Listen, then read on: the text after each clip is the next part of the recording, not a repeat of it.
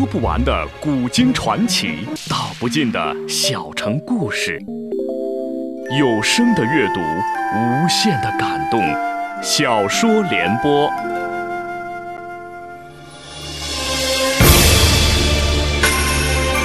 宋哲宗年幼登基，高太后垂帘听政。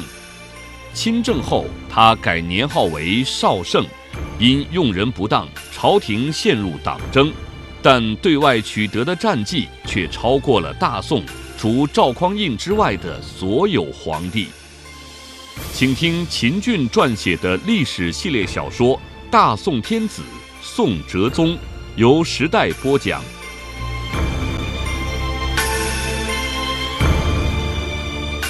不用感谢，高大人能够在太皇太后驾前多美言老夫几句，老夫已经是烧高香了。高公快道：“相爷放心。”见了太皇太后，下官不仅要美言太爷，还要把相爷对高家的这份深情厚谊一并转奏。蔡确摇手道：“不可，不可以。为什么？”蔡确道：“老夫之所以劝你上书朝廷为朱太妃正位，是想化解皇上和你们高家的恩怨。如果把你上书之事说成老夫的主意，味道就变了。”高公快道。啊下官只是把这事说给太皇太后，皇上怎么知道？蔡确道：“你错了，天下没有不透风的墙，这是其一。第二，你把老夫让你上书的事说给了太皇太后，对为朱太妃正位是不利的。”高公快又问了一个为什么？蔡确道：“老夫作为当朝首相。”想为朱太妃正位，就该自己上书，而老夫不止没上，还转弯抹角饶你上，你让太皇太后如何想？高公快满面不解道：“既然这样，相爷就该自己上啊。”蔡确嘿嘿一笑道：“老夫刚才不是说过了吗？不是老夫不能上，而是想通过为朱太妃正位，从而化解你们高家和皇上的矛盾。”高公快身作一揖道。下官再一次谢谢相爷。下官听相爷的。下官见了太皇太后，绝不提相爷一个字。蔡确笑微微的赞道：“好，甚好。老夫告辞了。”高公快拱手说道：“奏折的事，还请相爷多操心。”蔡确道：“高大人放心，老夫急着告辞，就是想早点回府为你写奏折。那下官什么时候去取？”蔡确道。你不用去，写好后，老夫会立马派人给你送来。高公快道：“多谢相爷。”第二天早朝后，高公快面谒太皇太后，把蔡确代传的建为朱太妃正位的札子双手呈上。太皇太后一看札名，脸上立马有了阴云。她瞪了高公快一眼，欲言又止。她硬着头皮看完了折子，盯着高公快，劈头盖脸训道。你只知其一，不知其二，却妄自上书。是的，前朝古代确实出现过两个皇太后，但是没有一朝是同时存在。如果把朱太妃晋升为皇太后，向太后怎么办？你这是没事找事。高公快忙跪地叩首道：“小侄知道这样您不高兴，但小侄这样做全是为了太皇太后和咱高家着想。”太皇太后眉头紧皱，反问道：“你是在为老身和咱高家着想？”高公快回道：“正是。”太皇太后微微冷笑道：“放眼天下，老身以为还没有人敢为难老身的，你不必为老身着想。”高公快说道：“是的，眼下是没有人敢难为您。您可以不让皇帝生母做皇太后，您也可以训斥皇帝生母。”但是皇帝一天天长大，一长大就要亲政。到那时，他长叹一声，把话顿住。太皇太后怒目说道：“说呀，你咋不继续说了？”高公快双目流泪，就是不说。太皇太后道：“你不说，老身可要说了。你说的第一件事，不是老身硬不叫朱太妃做皇太后，那是有条贯在那里摆着，老身不敢违。”第二件也是因为条冠，连朱太妃自己也认为她接受韩将的跪拜大礼有悖条冠。皇上亲政怎么了？皇上也得论个理儿。所以你不必为老身和咱高家担心。高公快心中尽管不服，也不敢再辩，反违心地说：“小侄错了，小侄改日再来聆听教诲。小侄告退了。”说毕，站了起来。太皇太后拦着：“你别急，老身还有话问你。”高公快道：“静听太皇太后教诲。”太皇太后拿起了高公快的札子，抖了一抖，问道：“这个是你写的吗？”高公快回了一声“是”字。你敢不敢看着老身的眼睛？再说一遍。高公快小声嘟囔道：“呃，怎么不敢？”太皇太后道：“那你就看着老身的眼睛，看呐。”高公快硬着头皮看着太皇太后的双眼。皇太后二目如剑的盯着他，盯得他脊骨沟冒凉汗。他几次想避开，却又不敢。太皇太后冷声说道：“回老身的话，这个札子是不是你写的？”他鼓足勇气回道：“是侄儿写的。”太皇太后把玉案啪的一拍，斥道。你敢欺骗老身？他忙跪下去。小侄，呃，不，臣不敢。你不敢？你真的不敢吗？高公快诺声回道：“呃，臣真的不敢。”太皇太后冷哼一声说道：“看来你是铁了心要欺骗老身。你走吧，你这会儿就走。”高公快怕了，再拜说道：“呃，请太皇太后息怒，臣错了。”太皇太后明察秋毫，这个札子确实不是臣写的。太皇太后绷着脸问道：“那是谁写的？”蔡相。是他。太皇太后的眉头皱得能拧出水来，略顿，太皇太后长叹一声说：“快儿，蔡确这个人很不地道，你以后少和他来往。”高公快频频颔首道：“姑姑教诲的是。”太皇太后朝高公快摆了摆手，示意他可以走了。高公快磨蹭着不想走。太皇太后问：“你是不是还有话要说？”高公快将头轻轻点了一点：“你说吧。”侄儿百思不得其解，姑姑凭什么断定这个札子不是侄儿写的？太皇太后轻笑道：“凭什么？凭姑姑对你的了解，请姑姑明示。”太皇太后道：“姑姑自从当上皇后，一再告诫咱高家人不得插手国事。咱高家人也很给姑姑长脸，从未有人插手国事，包括你。你今天突然上了这么个札子，所谈的还是一般人不敢谈的事，这就有些反常了。这是其一。”其二，你是个武人，不通文墨，可这个札子文采斐然，条理清晰，你不可能写出这样的东西。说的高公快心服口服，再拜说道：“怪不得有人说姑姑是女中尧舜。”太皇太后笑语盈盈道：“快儿变聪明了，快儿也知道拍姑姑马屁了。”高公快报之嘿嘿一笑。蔡确想让朱太妃正妹的事虽然没有办成，但是通过郝随的嘴，小皇帝记住了这个情。德和失往往相辅相成，有德就会有失。在太皇太后的心中，蔡确又被抹了一笔重重的黑墨。拿掉他，一定要拿掉他。这话太皇太后并没有说出来，但是旧党们心领神会，加快了倒蔡步伐。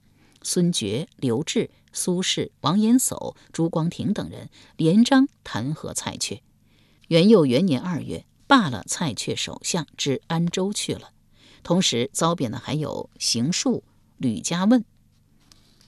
蔡确遭贬之后，司马光理所当然的晋升为首相，同时晋升的还有吕公著、李清晨、吕大房、李长、范纯仁，形势大好，旧党形势大好。司马光趁着这大好形势，对王安法新法的核心部位下手了。他的多年老友文彦博悄悄地劝他：如此全面的否定先帝新法，皇上长大后若是为他父亲出头，再翻天覆地的一次，遭殃的不只是朝廷，你得为自己留条路啊。司马光不以为然道：“天若有宋，必无此事，留什么后路？”遂不听文彦博之言，一意孤行。青苗法、免役法、将官法，乃王安石新法中的重中之重。只要这三法还在，王安石的新政依然运转。新政只要依然运转，这大宋的天下依然是王安石和宋神宗的。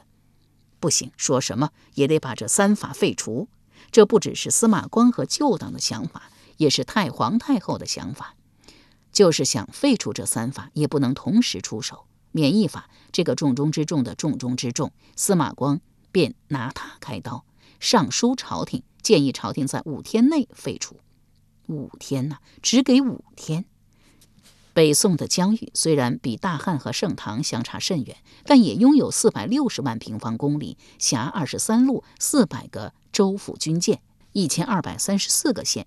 不要说这一千二百三十四个县五天之内将免役法废除，就是把朝廷的诏令切切实实的贯彻下去，时间也不够用。司马光疯了吗？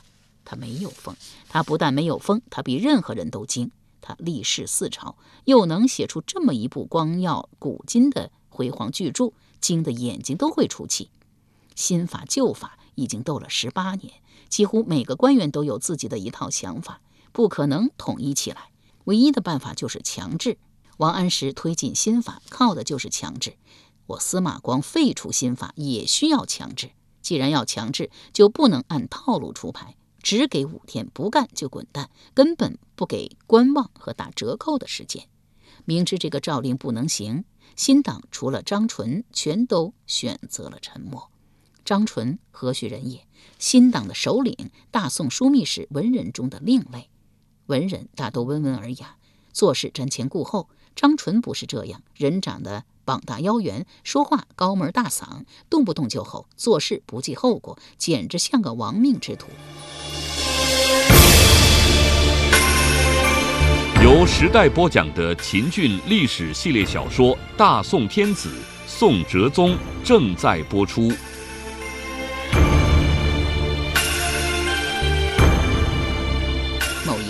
张纯邀童年苏轼出游，到了黑虎谷，那里有一条深涧，深涧两侧绝壁万仞，道路断绝，下面湍流翻滚，只有一条横木为桥。张纯邀苏轼一块儿去对面的悬崖上题词。苏轼低头看了一眼深涧，两腿发软，不敢过去。张纯却很潇洒地走了过去，从从容容地在石壁上写下“张纯苏轼到此一游”。写完了，又潇潇洒洒地走。苏轼拍着张纯的肩膀说：“此后必能杀人。”张纯问：“何以言之？”苏轼回道：“连自己身家性命都不在乎的人，会在乎别人的性命吗？”你若当权，千百万人头落地。如此一个张纯，靠拥护王安石变法起家，如今又是新党中唯一一个在任的宰执。司马光肆无忌惮地废除新法，他能容忍吗？当然不能。他跳了出来，当殿和司马光辩论，辩着辩着吵起来。司马光的文章比他写得好，但口才却不如他。但是司马光有支持者，这些支持者中。还大都是台谏官，台谏官靠嘴皮子吃饭，任拉一个出来都不比张纯差。但是张纯的话占了一个理字。试问，木役法就真的比免役法强吗？五天之内将免疫法在全国范围内全部废除，能办得到吗？司马光的支持者可不管这些，他们驳不倒张纯，便给他扣了一个不顾朝廷大礼的罪名。扣这样一个罪名，要说不该也真不该。宋朝是封建王朝中最民主的一个王朝，大臣们不仅可以在朝堂上公开辩论，还可以和皇帝辩论，还可以拽住皇帝的龙袍不让走，甚至把唾沫星子溅到皇帝脸上。张纯所为，顶多是不该和首相争吵，不该让坐在帘后的太皇太后不愉快，但是说该也该。某一次，做了半日朝的小皇帝宋仁宗，突然向众执政问道：“犯私罪是怎么回事？”众执政，你瞧瞧我，我瞧瞧你，没有人应枪。宰相王钦若站了起来，缓缓说：“回陛下，所谓私罪，就是一些与公事无关又有失官体的事，比如说升了官，应该向皇帝道谢，可谢得晚了一些；再比如上朝时咳嗽，或者把护板掉到了地上，这都是私罪。小皇帝将头点了一点，按照王钦若的话，上朝时咳嗽都有罪，张纯的行为比咳嗽严重的多，定他一个。不顾朝廷大礼之罪有什么不可？既然张纯有罪，就得惩罚他，贬官。一纸诏书将张纯赶出了汴京，出知汝州。赶走张纯后，司马光又来了一个乘胜追击，将新党的几个头目全部驱逐出京。李定出知明州，柏宗孟出知亳州，范子渊出知运州。在废除新法方面，太皇太后尽管力挺司马光，但她觉得张纯之言也有一定道理。虽然司马光再度上书催促太皇太后下诏废除免役法，他犹豫不决。废除免役法，太皇太后只是犹豫，范纯仁和苏轼却是反对，坚决反对。木役法也叫差役法，平心而论，就免役法和差役法相比，前者比后者好。差役法是古之利益制度的延续，国人不论贫富，每年都要去州县边疆和京城服一定时期的徭役。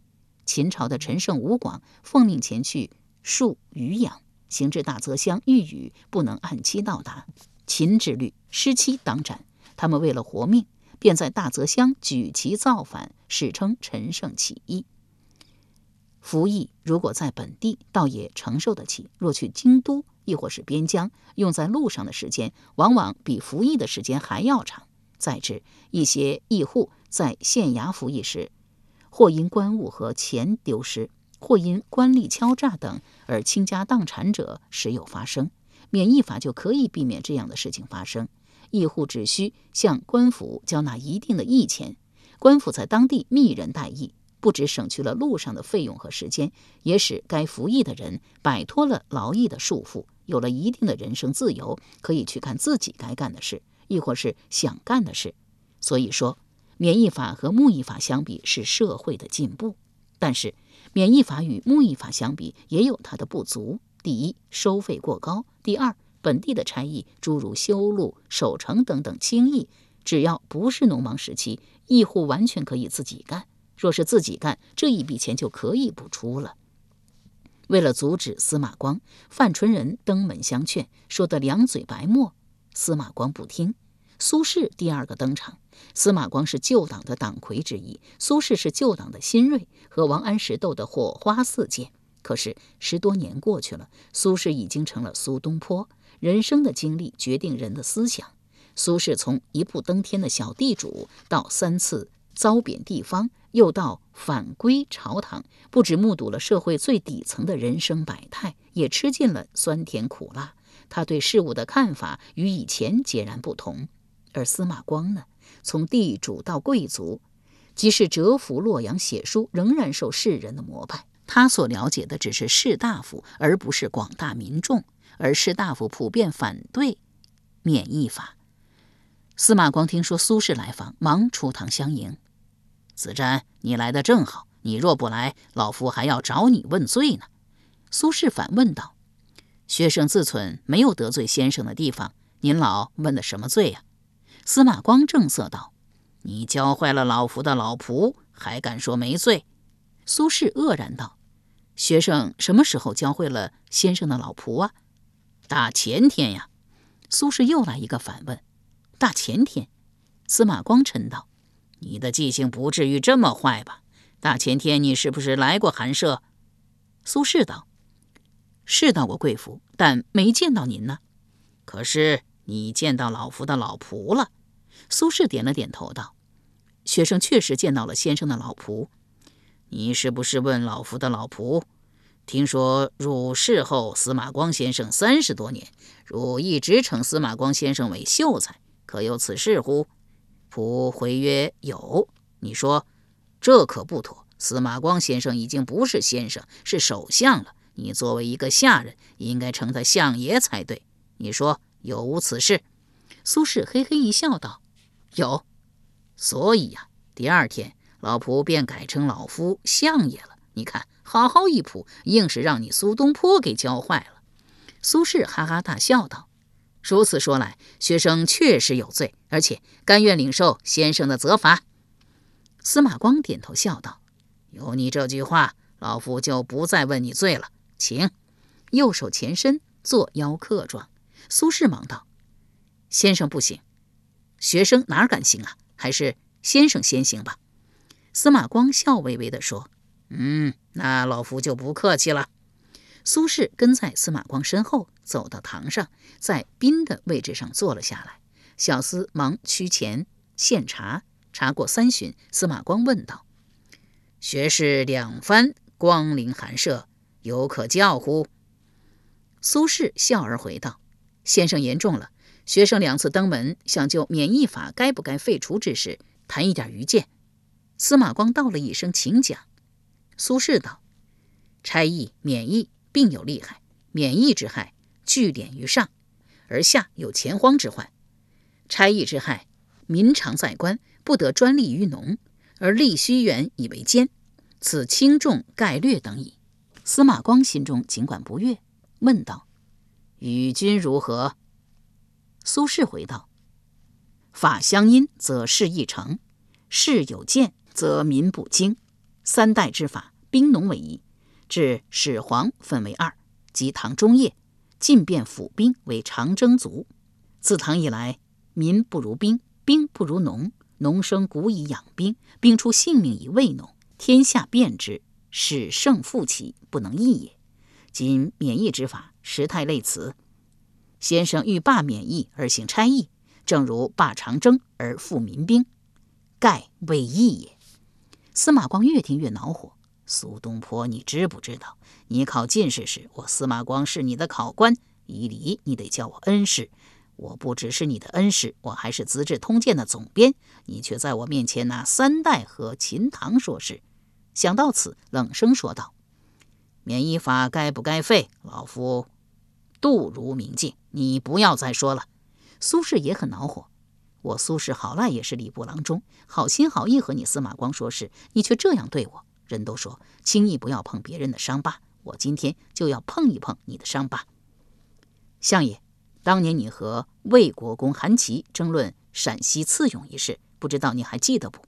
司马光回道：“当然记得。